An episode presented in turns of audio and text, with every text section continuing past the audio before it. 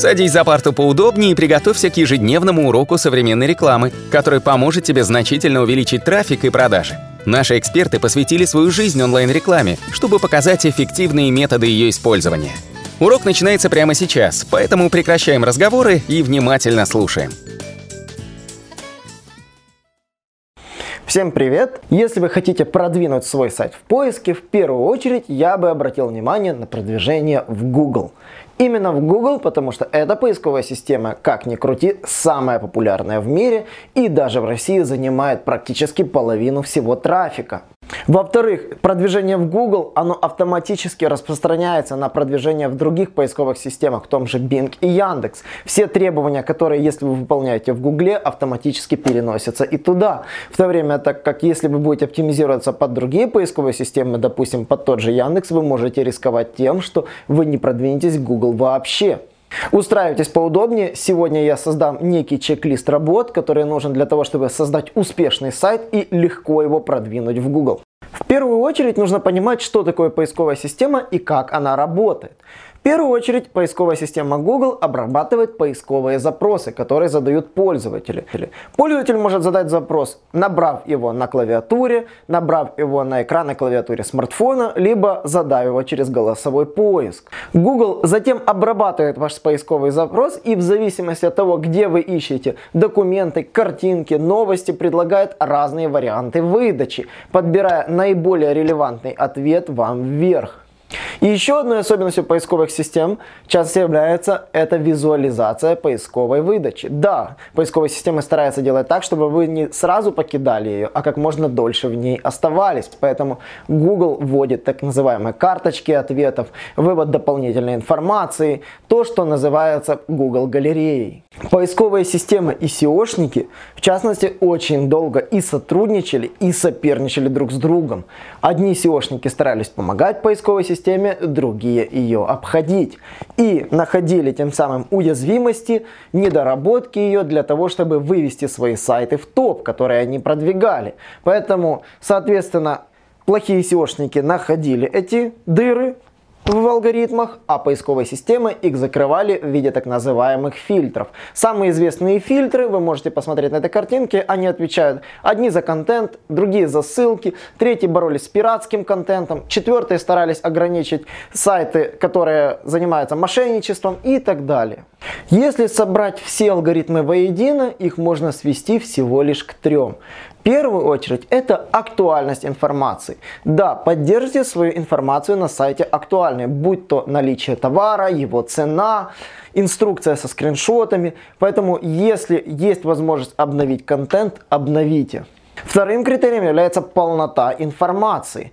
Старайтесь разделить контент логически по рубрикам и каждую рубрику озаглавить уникальным title. Не плодите бессмысленного контента, а тот контент, который вы располагаете на каждом документе страницы, должен быть уникальным между собой. Ну и третье – это известность информации. Старайтесь продвигать ваш контент, делайте на него ссылки с других источников.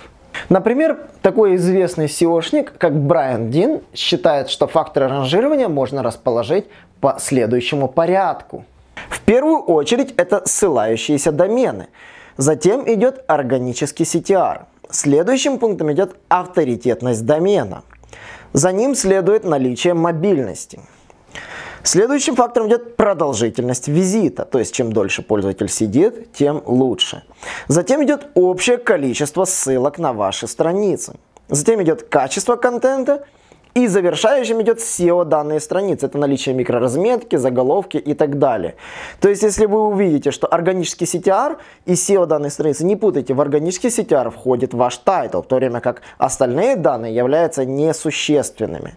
Самое забавное, что Скорость загрузки Брайан Дин хоть и выделяет в своем но не выносит его как безумно важный фактор ранжирования. По одной простой причине. Если ваш сайт достаточно известен, но грузится медленно, ну, примерно там 3-4 секунды, есть очень высокая вероятность, что все равно пользователи будут на нем сидеть. В то время, если ваш сайт мало известен, неважно сколько он грузится, это может сказаться в принципе на том, что ваш сайт будет ранжироваться все равно плохо, даже если он будет грузиться 2 секунды. Поэтому да, фактор ранжирования, как скорость загрузки сайта, является больше опосредованным. Но, конечно, если ваш сайт грузится 12-20 секунд, то то это уже ни во что не лезет.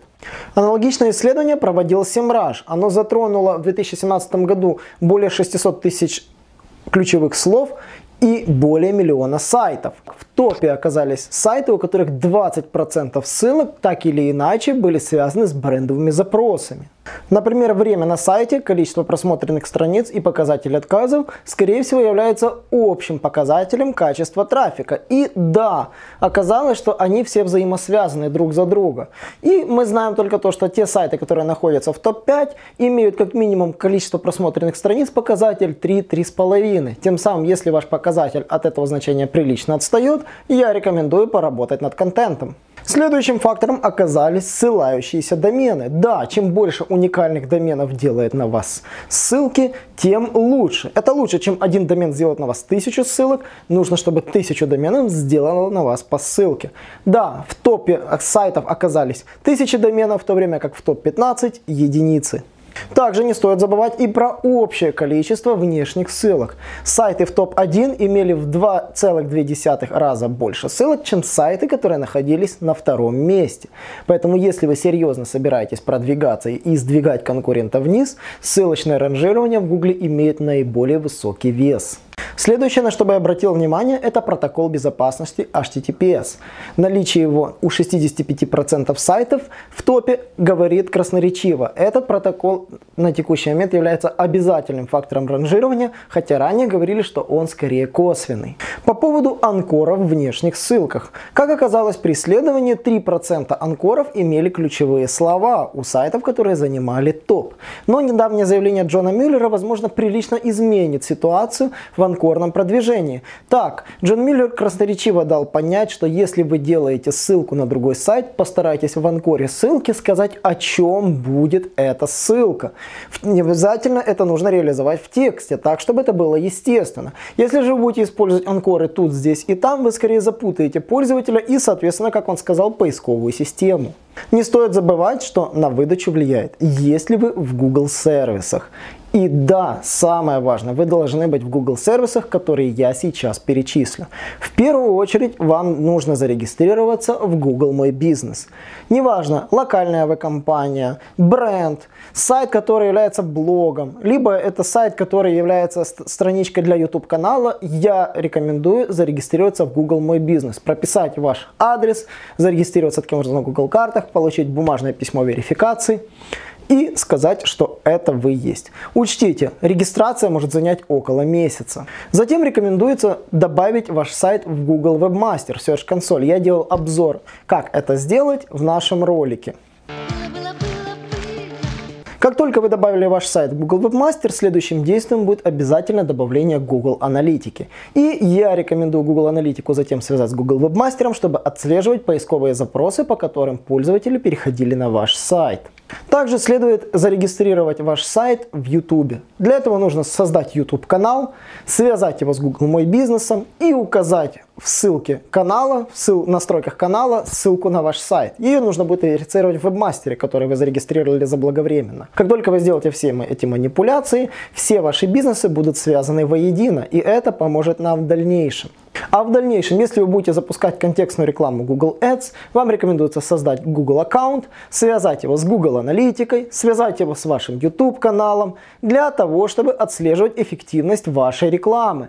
Следующие сервисы, которые я перечислю, скорее всего являются опциональными и пригодятся для разных типов сайтов.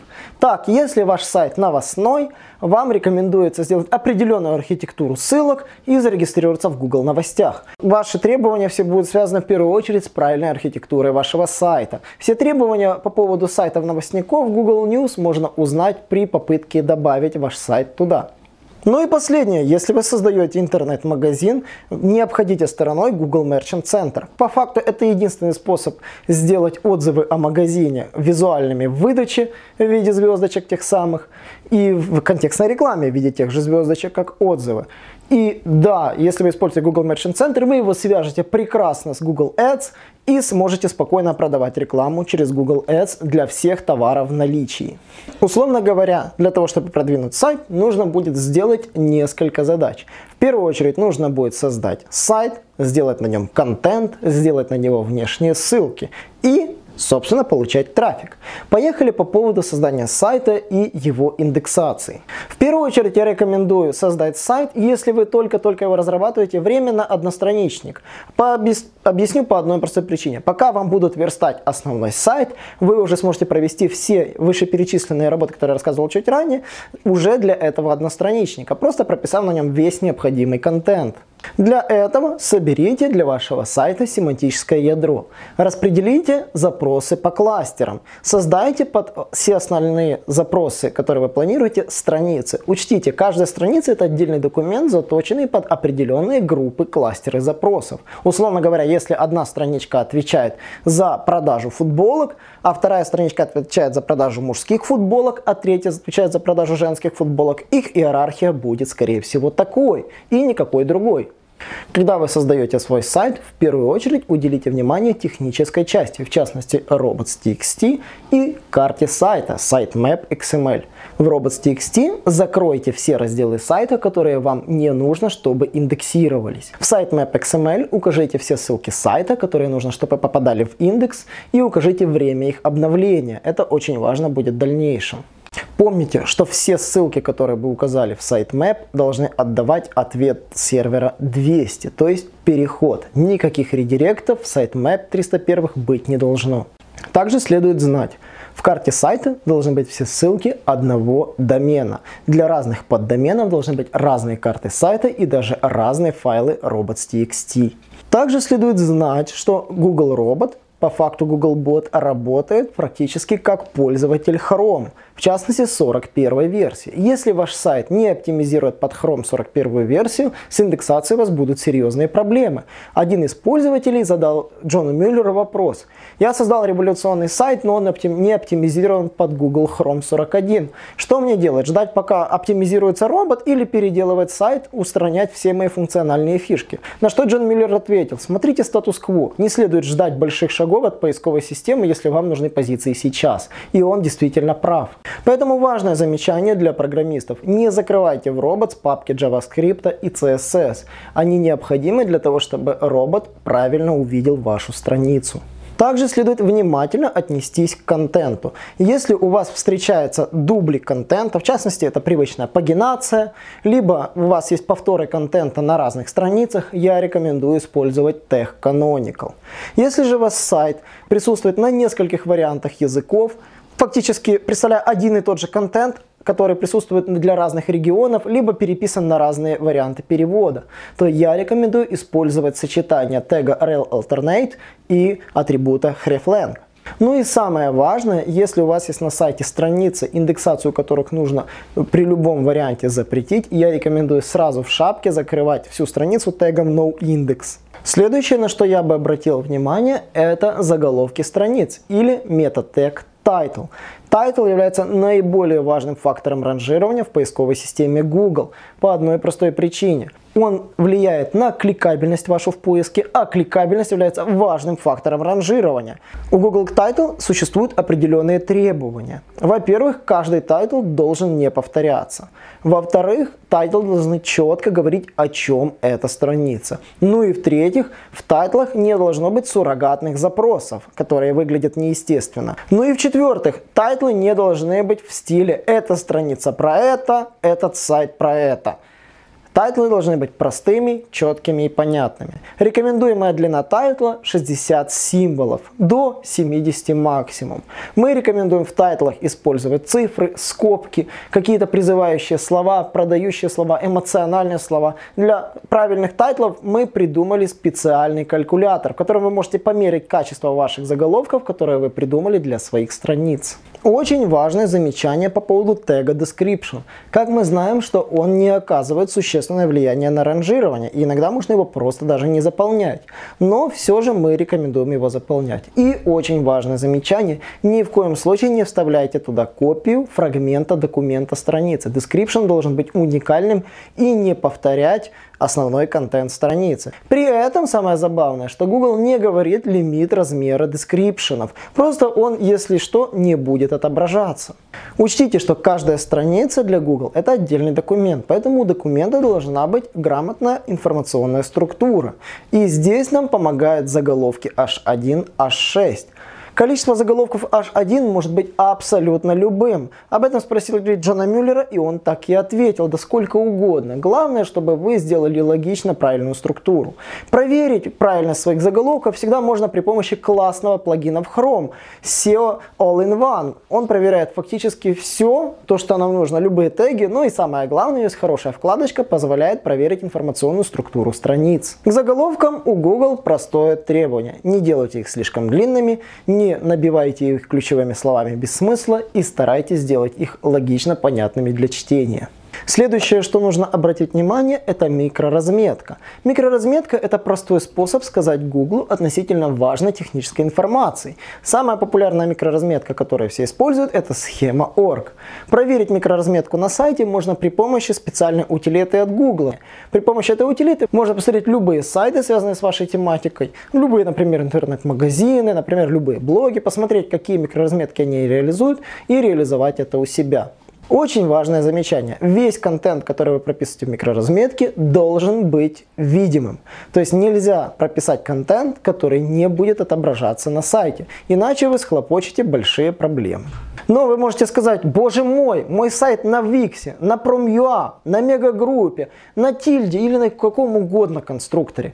Но вы можете успокоиться. У Google есть классный инструмент, который позволяет прописать микроразметку, фактически не напрягаясь. Вам нужно зайти просто в поисковую консоль, выбрать маркер и прописать все, что нужно микроразметке вручную. Google дальше сам интерпретирует определенные типы страниц вашего сайта и распределит микроразметку сам. Очень удобно, когда у вас нет программиста или у вас просто нет доступа к коду. Затем мы рекомендуем провести полный технический аудит вашего сайта и выявить все проблемы, связанные с битыми ссылками, с бессмысленными редиректами или другими ошибками, которые, возможно, и не войдут в наш обзор. Про технический аудит вы можете узнать на нашем сайте, а если он вам нужен, можете с нами связаться и мы его вам проведем. По поводу технического аудита, все задачи выписывайте для вашего программиста и давайте их желательно в тех приоритетах, которые я и назвал. Сначала битые ссылки, потом редиректы, потом другие ошибки, которые могут негативно сказаться на индексации. Ну и тут вы скажете, окей, я начну сейчас продвигать свой сайт, но пока программист все не исправит, я не буду делать ссылки. И здесь вы можете очень сильно попасть по одной простой причине.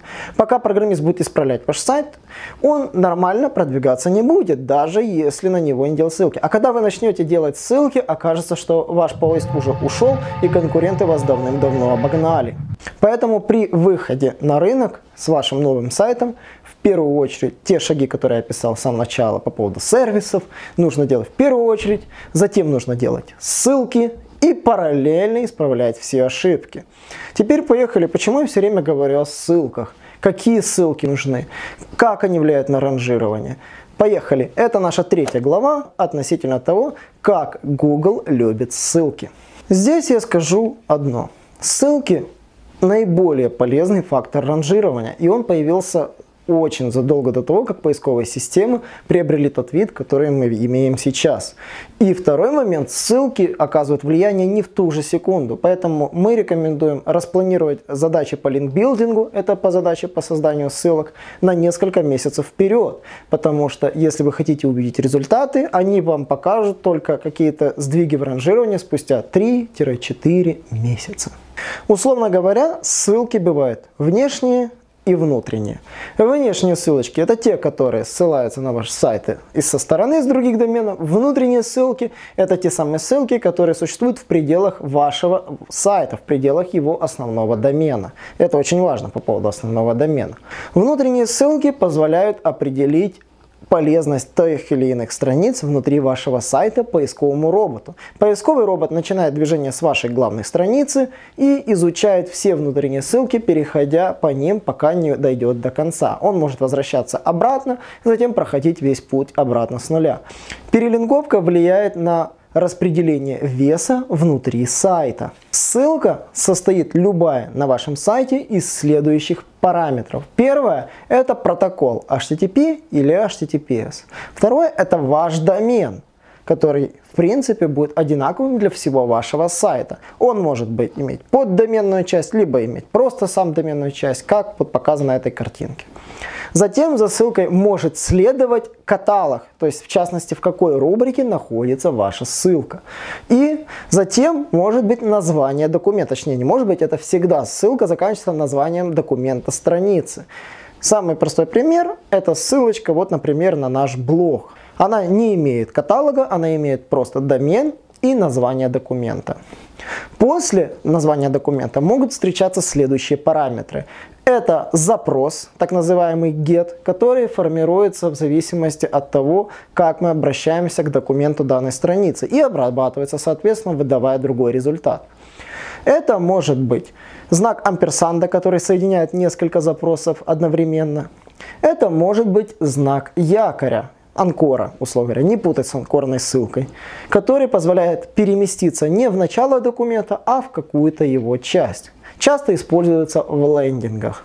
Следует знать, что для индексации Google использует поисковый робот, который видит ваш сайт как Google Chrome. Он может видеть ваш сайт в JavaScript, либо в HTML и таким образом индексирует каждую ссылку. Если вы будете использовать мультимедийную, либо флеш-навигацию, индексация будет замедлена, либо Google вообще не проиндексирует ваш сайт. Следующее, на что рекомендуется обратить внимание при создании иерархии ссылок, это создавайте человека понятные урлы. Это ссылки, которые больше всего похожи на поисковые запросы.